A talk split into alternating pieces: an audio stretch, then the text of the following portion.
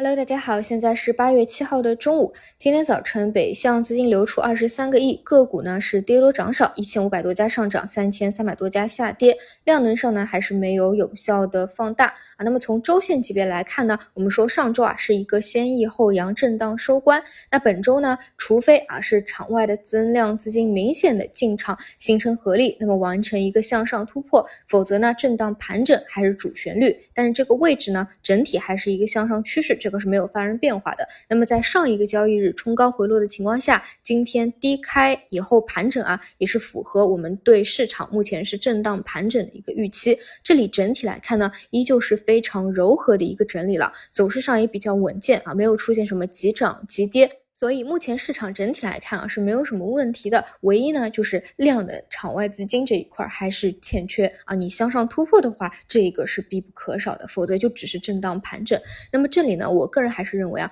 券商板块最近的走势是可圈可点之处比较多的。你看啊，券商板块今天早盘有所拉升，截止到收盘呢是小幅收跌。你会发现已经连续多个交易日。是大盘指数跌的时候，它非常的抗跌啊，就是整个板块的 ETF 跌的非常少，同时呢，整个板块内部还有个股是大涨涨停的，而指数上涨的时候，大盘回暖的时候又是领涨的，所以呢，整体走势真的是比较稳健啊，无论是进攻还是调整，这个节奏呢也都是比较好把握，符合预期。整体来看呢，是不断的换手新高啊，在一个。啊，打打到了压力位或者上轨以后回落，那么是正常的一个走势，更多呢还是以盘整消化为主。因此呢，这一块儿，如果你看好后续市场的行情还是能够继续向上的话，那么就是震荡逢阴线的时候，多去看看有没有好的机会。那么方向上来说呢，就是一些权重啊或者龙头股啊。震荡向上，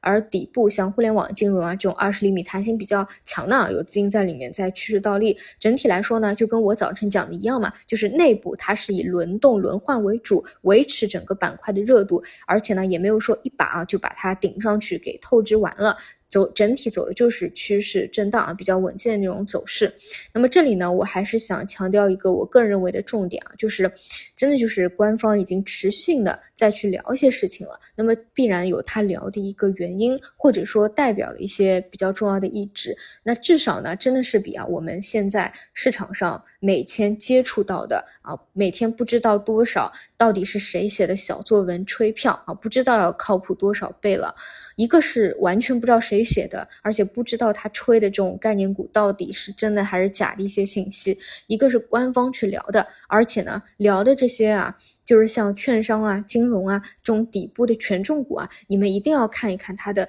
月 K 线、季 K 线啊，真的就是刚刚将要去突破长期下跌的一个趋势线，想要去往上走，也是经过了很多年的下跌和盘整，底部刚刚有一点。有一点表现，而很多呢，这种高位股啊，真的已经是底部上去不知道多少倍的，啊，然后还有很多的小作文去加持，所以呢，希望大家对于这个位置上啊，还是要有一个基础的认知，嗯，然后呢，除此以外呢，今天早上也讲了，像呃 AI 方向。呃，美股呢有一个光模块的小盘股啊，整整个周五上涨的是比较多的，所以呢，在这个影响之下啊，今天像一些 CPU 的板块，相对于今天普跌的一个市场上来说啊，是一个逆势翻红的。那么关于 AI 呢，因为我们知道整个行业的趋势肯定是。会说现在就结束掉啊，只是一个初期，只是股价的走势啊，会跟这个发展实际情况不太一样。那其实呢，我也会一直去跟踪，嗯，跟踪下来，你就会发现有一些个别的啊，就是公募基金抱团比较紧的，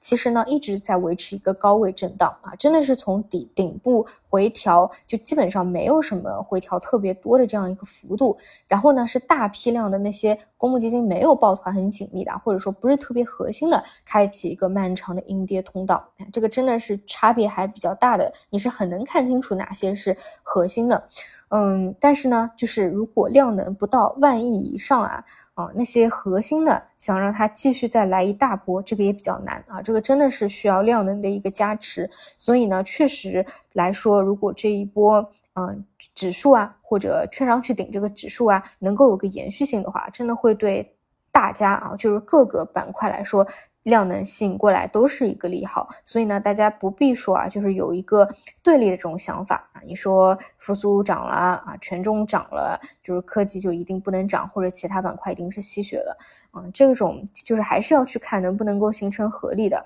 增量资金入场啊，是破局的一个核心吧。好的，这个是 AI 方向的。除此以外呢，啊，像地产啊，今天是回调的。地产这边呢，就是看港股的反馈吧。说实话，我去港股这边，我是每天都会去盯一下的。嗯，这这这几天的表现会比较一般啊，就是没有什么明显的一个刺激的拉涨，跟去年十月份那个时候的行情啊，就是弱了比较多啊。除此以外的话呢，医药这边主要是反腐的问题啊，然后有很多比较重要的学术会议啊，就有一些延迟。那受到这个影响啊，是一个调整。这一块呢，还是原来的观点，就是短期这种反腐的问题啊，到底对它的利空的时间性啊，要拖延多久？这个只能走一步看一步。但是呢，像这种长期调整到低位的啊，再加上反腐，如果能够出清的话，确实往后一定是会出现一个比较中期级别的一个机会的。但是在这个反腐问题还压制着这个时候啊，到底？还要消化多久啊？这个真的是有点说不清楚，所以只能够啊一直保持一个观察吧，等待吧。好的，以上就是今天五评的内容，那我们就晚上再见。